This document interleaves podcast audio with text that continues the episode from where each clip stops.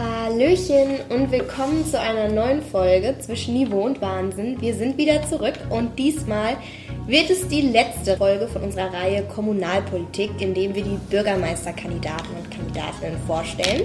Heute zu Gast bei uns ist Gerd Bassfeld und der Vincent wird jetzt erstmal was darüber erzählen. Ganz genau, wir sind heute bei Gerd Bassfeld von der Linken. Er ist äh, geboren 1947 in Hiesfeld.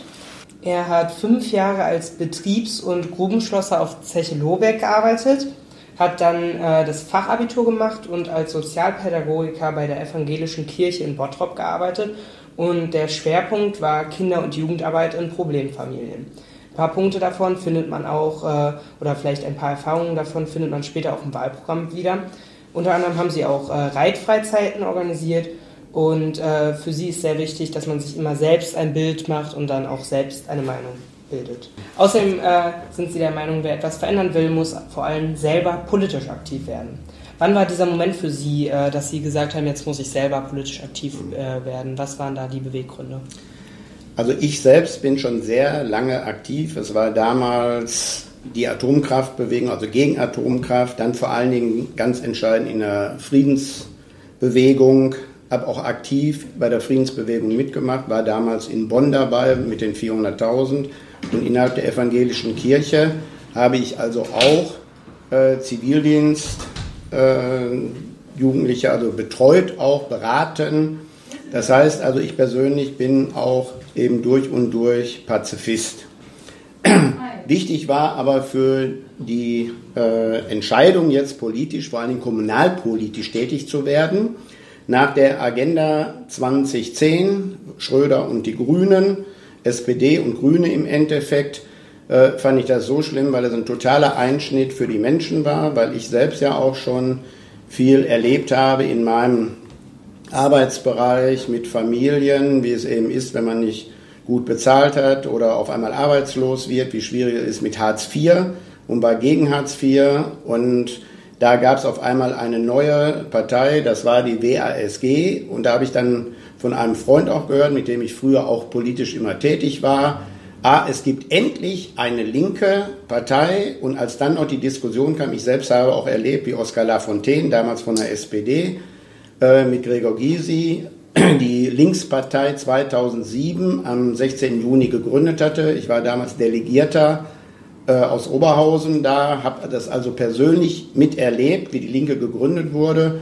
Die große Hoffnung natürlich, dass fast alle linke Kräfte sich da zusammenschließen, weil nur wenn die Linke stark ist, kann man auch viel mehr verändern. Trotzdem ist es ein Anfang und ich hoffe auch in den nächsten Jahren, man sieht das ja mit Fridays for Future, dass da eben auch wieder endlich eine Bewegung bei den Jugendlichen ist, was wir ganz stark oder ich auch unterstütze und ich bin auch froh, dass die Jugend wieder auf die Straße geht, für ihre Ziele eintritt, weil wir damals so von 70 bis 85 oder noch länger gemacht haben. Bin auch die ganze Zeit Gewerkschaftsmitglied, äh, bin also heute noch Gewerkschaftsmitglied, äh, obwohl innerhalb der Kirche es gibt da keine Tarifverträge, man Schwesterland. Also diese ganzen Entwicklungen haben bei mir dazu geführt, dass ich gesagt habe, so, ich werde jetzt auch kommunalpolitisch tätig. Und durch die Linke konnten wir das das erste Mal. Wir sind seit 2009 hier im Rat. Und äh, da ist für mich eben auch wichtig, dass wir, wir sind so der Stachel, der immer wieder auch sagt, hier diese sozialen Punkte, ne, gerade, weil ihr habt das ja auch gesagt mit Kinderarmut oder diese soziale Ungerechtigkeit, die einfach herrscht ne, war für mich eben entscheidend, weiter zu kämpfen. Also meine Einstellung ist, man muss sein Leben lang dafür kämpfen, für bessere gesellschaftliche Verhältnisse. Und entscheidend ist auch, dass nämlich nicht nur die Wirtschaft bestimmt, der Mensch muss im Mittelpunkt stehen und es ist wichtig einfach, dass es den Menschen allgemein gut geht.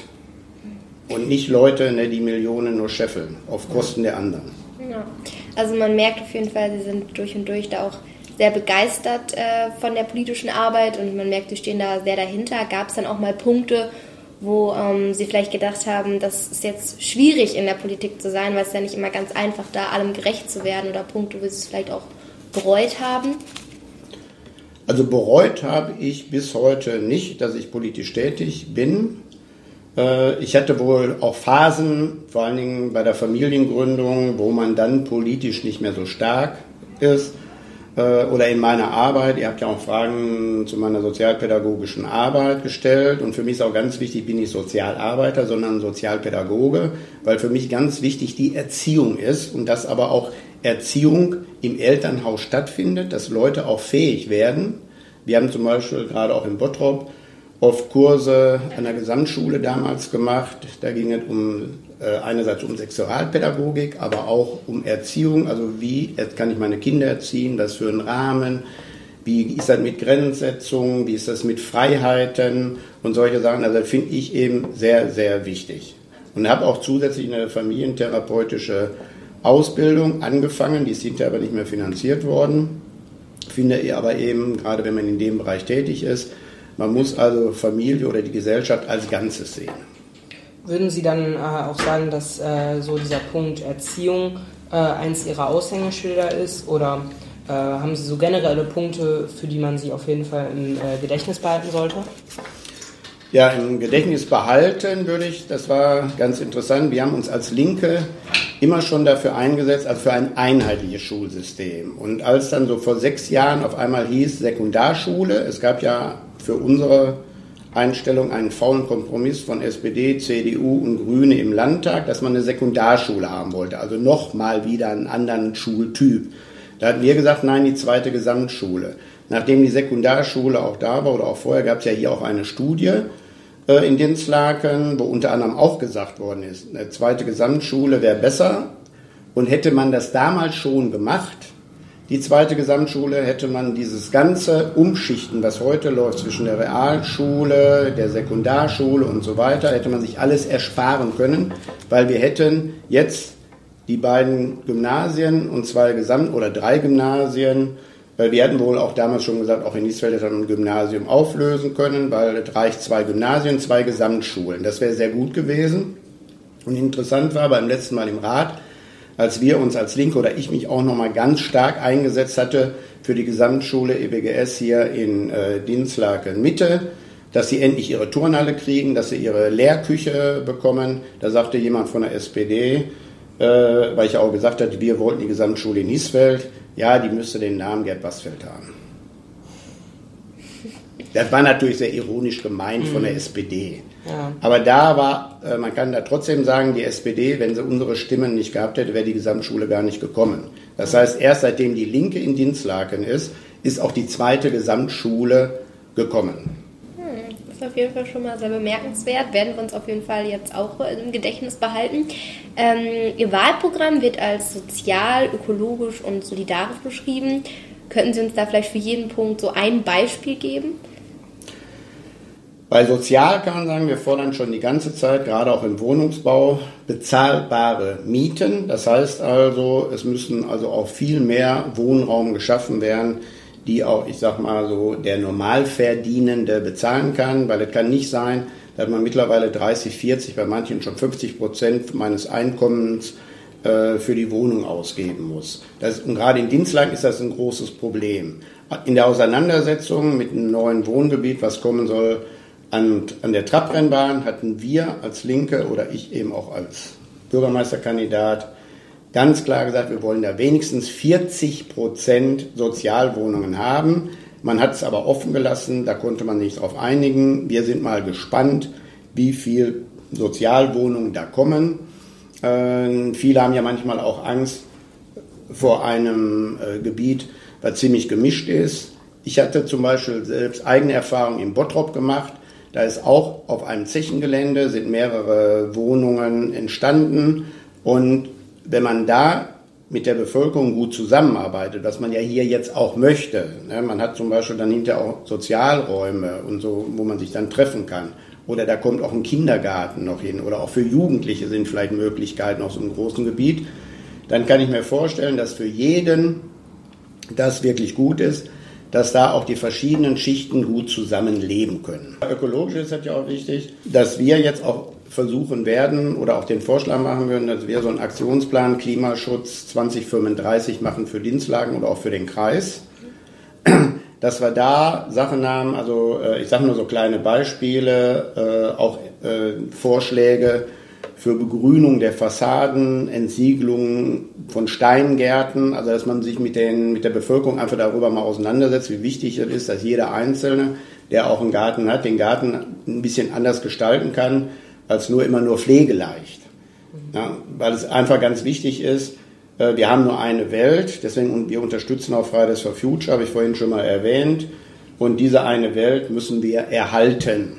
Und da ist ganz wichtig, dass jeder Einzelne das mitmacht. Und gleichzeitig dazu gehört aber auch, dass wir endlich, wir haben seit 2017 in Dinslagen ein Radwegekonzept oder ein Radfahrkonzept, das muss endlich mal umgesetzt werden. Da kann man nicht nur hingehen im Routenwall auf der Straße ein bisschen äh, was drauf äh, machen, also dass man hin und her fährt, ne, also eine Fahrradstraße, sondern muss endlich anfangen, die Radwege zu renovieren oder mehr auszubauen, dass wir, ich habe das schon mal vorgeschlagen, das Kopenhagener Modell, Kopenhagen hat in den letzten 14 Jahren so die Radwege und Fußwege und den öffentlichen Nahverkehr ausgebaut, dass sie 22 Prozent weniger Individualverkehr, also Autoverkehr ja. haben.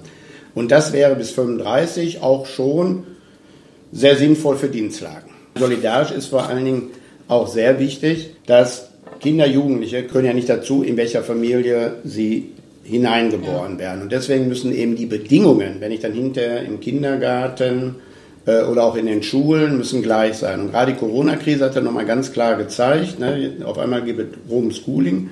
Äh, genügend Leute, das ist auch bei uns in der Familie oft gewesen, ne, die haben ja iPad, die haben eine gute Ausrüstung, gibt aber viele Kinder, die das nicht haben. Und mittlerweile, das zu begrüßen, sind jetzt auch Gelder dafür gekommen. Für uns kommen die Gelder alle schon viel zu spät, genauso wie bei der Digitalisierung. Das hätte man längst schon vor zwei, drei Jahren machen können. Ähm, dann hätten wir diese ganzen Probleme nicht. Aber wichtig ist für uns, dass die Kinder und Jugendlichen jeder dann auch von der Schule aus ein iPad haben, also dass die an dieser Digitalisierung teilnehmen können. Gleichzeitig würden wir uns natürlich auch wünschen, dass die Lehrer in diesen ganzen Bereichen Fortbildung kriegen, dass man aber auch die negativen Aspekte der Digitalisierung, was das alles bedeutet, oder wenn ich nur noch im Netz bin oder Kontakte übers Netz habe, auch mit den sozialen Netzwerken, viel stärker in die Pädagogik, die Auseinandersetzung in der Pädagogik darüber führe. Ja, das äh, sind, glaube ich, drei sehr gute Ansätze. Ähm, Sie haben auch, äh, auch unter anderem durch Ihre Arbeit äh, in Problemfamilien äh, mitbekommen, wie schlimm Kinderarmut ist und sehen das auch immer noch als ein ganz großes Thema an und haben zum Beispiel auch gefordert, dass der Rat kontrolliert, ob die Computer und Laptops dann wirklich bei den Kindern auch ankommen. Ähm, welche anderen Wege haben Sie da vielleicht noch im Sinn, um äh, Kinderarmut zu bekämpfen? Also einerseits haben wir in Dienstlaken eine Bildungs- und Präventionskette, um festzustellen, welche Kinder sind jetzt von Armut oder so betroffen. Nur da hätte ich auch gerne, dass man da einen jährlichen Bericht bekommt. Äh, ist die Zahl geringer geworden oder kommt diese Hilfe auch bei den Kindern an? Weil das ist ja das Entscheidende. Dann nutzt mir eine Präventionskette, wo die Verbände, die, äh, Jugendamt und so zusammenarbeiten und ich habe nicht das Gefühl, dass auf einmal die Kinderarmut abnimmt. Das ist die eine Sache. Dass also die Kinder nicht darunter leiden, wie die finanziellen Verhältnisse zu Hause sind. Das andere ist, dass man einfach auch Möglichkeiten vom Beruf her schafft, dass wenigstens 13 bis 14 Euro Mindestlohn ist, dass man also auch so viel verdient, damit man ein gutes Leben führen kann. Ähm, was würden Sie denn noch sagen, welche Erfahrungen von der Arbeit äh, in der Sozialpädagogik, die wir jetzt ja auch schon angesprochen haben, und äh, der generellen Kinder- und Jugendarbeit, nehmen Sie denn davon äh, auch etwas mit in die Arbeit als äh, Politiker? Also was ich in dem Bereich, ich habe ja über 30 Jahre beim Evangelischen Kirchenverband in Bottrop gearbeitet und im Jugendzentrum geleitet und wo wir auch sehr viele Jugendliche hatten, die ehrenamtlich mitgemacht haben. Das heißt also, Jugendliche übernehmen, so wie ihr beide jetzt ja auch, schon Eigenverantwortung, seid engagiert, macht was. Und genau das, wir haben ja auch Schulungen mit Ehrenamtlichen gemacht, das nehme ich dann mit. Gleichzeitig fand ich eben auch gut und da war bei uns einfach das Glück, dass wir eben auch, weil wir in der Kirchengemeinde gearbeitet haben, Wir haben auch sehr viel mit Migranten zusammengearbeitet und haben dann oft auch so die Eltern gefragt, wenn Schwierigkeiten im Jugendzentrum waren, dürfen wir auch mal in die Familien kommen. Das konnten wir. Also wir sind nicht in die Familien gegangen, sondern wir haben natürlich die Eltern erstmal gefragt, haben die Eltern auch unterstützt äh, oder eben auch Hilfe angeboten bei schwierigen Jugendlichen. Und genau solche Sache, dass man eben engagiert sein muss, das ist ganz wichtig auch für die Politik was macht Ihnen denn äh, hier bei der politischen Arbeit in Dienstlagen oder auch generell am meisten Freude? Meiste, die meiste Freude macht mir, dass wir auch, obwohl wir eine relativ kleine Partei sind, und wenn dann Bürgerbewegungen sind, wie äh, damals ich hatte ja vorhin was zu den Schulen gesagt. Es gab da eine Bewegung, man wollte vor etwa acht, neun Jahren also die Molkte-Schule schließen. Mhm. Gab es eine Bewegung unter den Eltern da und das haben wir mit unterstützt. Und in dem Moment, wenn man merkt, dass die Bevölkerung für bestimmte Interessen, damals war es eben da die Grundschule, auf die Straße geht, dass da auch die anderen Parteien auf einmal mitziehen und wir dann Dinge schaffen, die man sonst vielleicht nicht durchsetzen kann. Deswegen ist ganz wichtig, dass wir auch als Linke da sind und auch weiter hier existieren und auch stärker werden. Also dass wir da auch eine gute Unterstützung kriegen, weil wir haben ja hier in Dienstlagen diese große Koalition zwischen SPD und CDU. Und wenn die kleinen Parteien, auch wenn man gemeinsam was hat und wichtige Sachen, es geht ja um die Sache. Das Einzige, wo wir verloren haben und wo ich auch so das Gefühl habe, man hat uns ja ganz schön reingelegt, das ist meine persönliche Meinung, war mit dem Freibad in Hisfeld, weil das Freibad in Hisfeld, gibt es seit 95 Jahren und im Moment bei so einem Wetter merkt man, wie wichtig ein Freibad ist, vor allen Dingen für Familien mit kleinen Kindern, für ältere Leute, die gehen nicht zum Tenderingsee.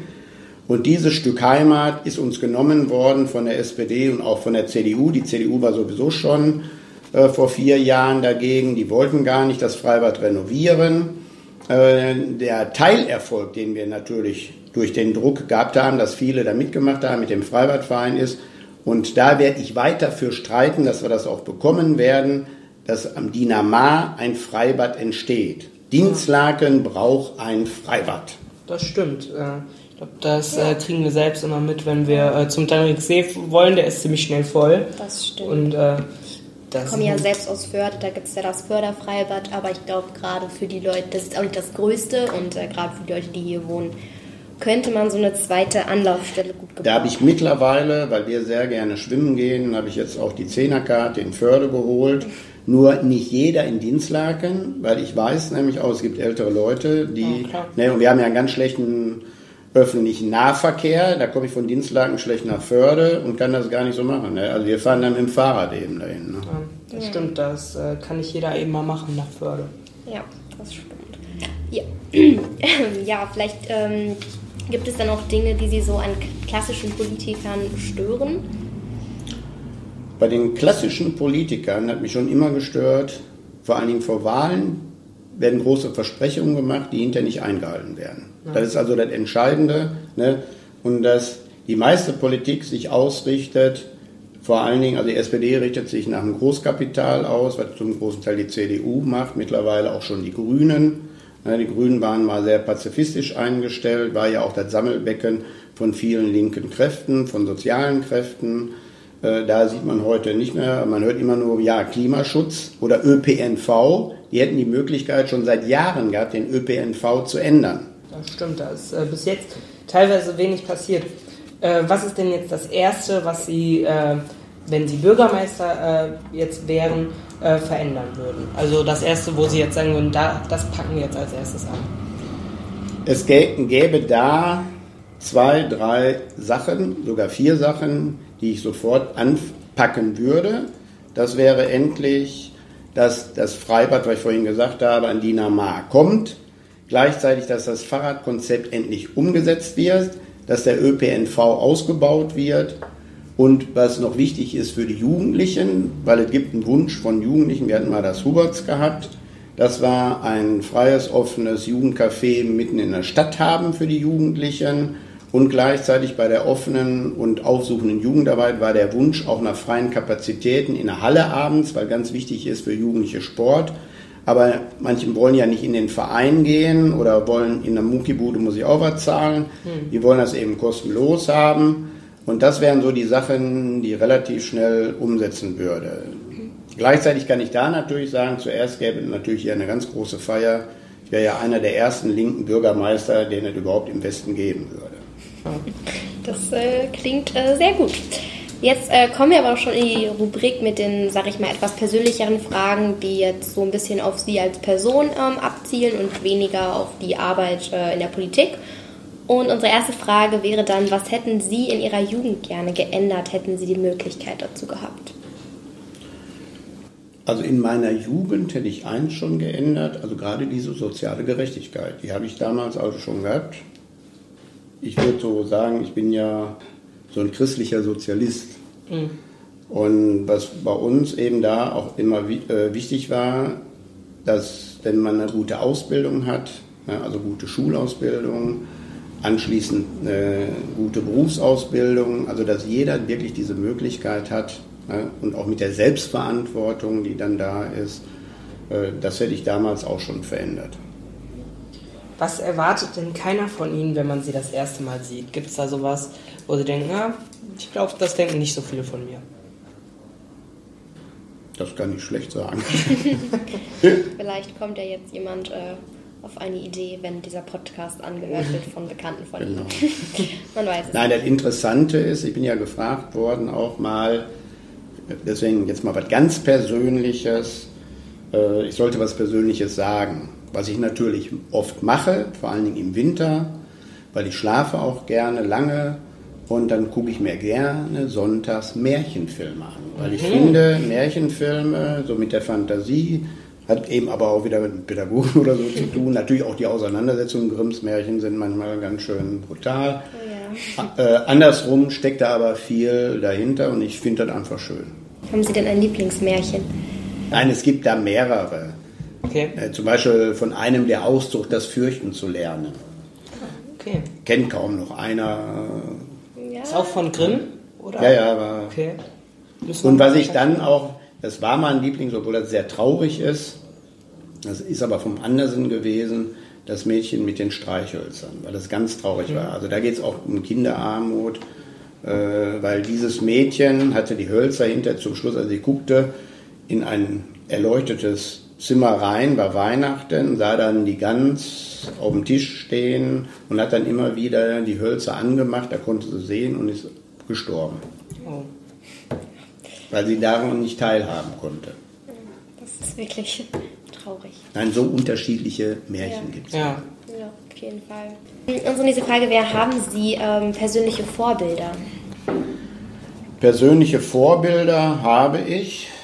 Einmal ist das Martin Luther King, weil er sehr pazifistisch gerade in Amerika äh, auch die Friedensbewegung mit unterstützt hat, aber überhaupt auch der Kampf gegen den Vietnamkrieg, der hat mich selbst äh, auch geprägt damals. Deswegen bin ich also auch Pazifist geworden. Das ist eine Sache.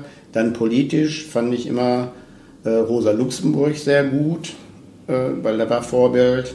Aber wer mich sehr geprägt hat in meiner Studentenzeit, fand ich auf jeden Fall Che Guevara. Ah, okay. Ja. Weil Che Guevara sehr konsequent auch eben den Kampf für soziale Gerechtigkeit geführt hat.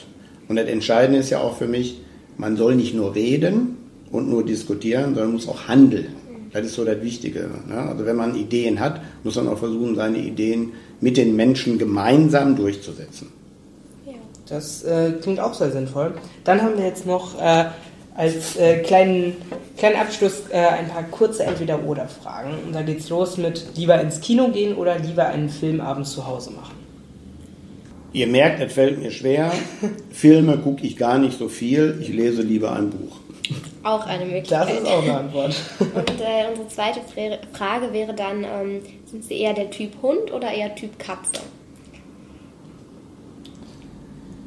Da bin ich eher der Typ Katze. Oh, okay. Und dann zum Abschluss, Sie sind in Hiesfeld geboren, haben aber auch lange in Lobeck gearbeitet. Hiesfeld oder Lobeck? Das ist sehr schwer. Das ist sehr schwer. Ich bin aber Hissfelder, das merke ich, also je älter ich ja werde, merke ich natürlich Hissfelder. Trotzdem liegt mir Lohberg mit am Herzen, weil ich immerhin die Zeche kenne, ich habe da gearbeitet Kenne aber auch damals als Jugendlicher den Konkurrenzkampf immer zwischen Lohberg und Hiesfeld. Mhm. Aber mittlerweile sehe ich mich ja auch als Dienstlakener, ja. ne, dann aber auch als Ruhri, wie man das so schön sagt, weil ich finde, Dinslaken ist die Schnittstelle zwischen Niederrhein und Ruhrgebiet. Ja. Weil gerade die Menschen im Ruhrgebiet, die sind so vielfältig und diese Vielfalt finde ich wahnsinnig toll. Da ist der Niederrheiner manchmal eher äh, stur. Ja, also wir sind jetzt auch schon wieder am Ende angekommen. Vielleicht gibt es noch etwas, was Sie unseren jungen Hörern da draußen mitgeben möchten? Was ich sehr gerne mitgeben möchte, setzt euch ein für eure Interessen, übernehmt aber auch Eigenverantwortung, steht auch ruhig zu Fehlern und kämpft für eine bessere Welt, so wieder, wie es wieder angefangen hat mit Fridays for Future. Werdet aber dabei auch politisch. Ja, ganz genau. Ich glaube, das können wir so unterschreiben. Eine gute Und äh, schließen somit, sage ich mal, unsere Vorstellungsrunde der Kandidierenden fürs Bürgermeisterinnenamt äh, 2020 ab. Genau. Vielen Dank fürs Interview. Ja, herzlichen Dank. Bitteschön. Gut, dann war es das jetzt mit dieser Folge und ähm, ich sage nur noch Tschüssi. Ciao, ciao. Tschüss.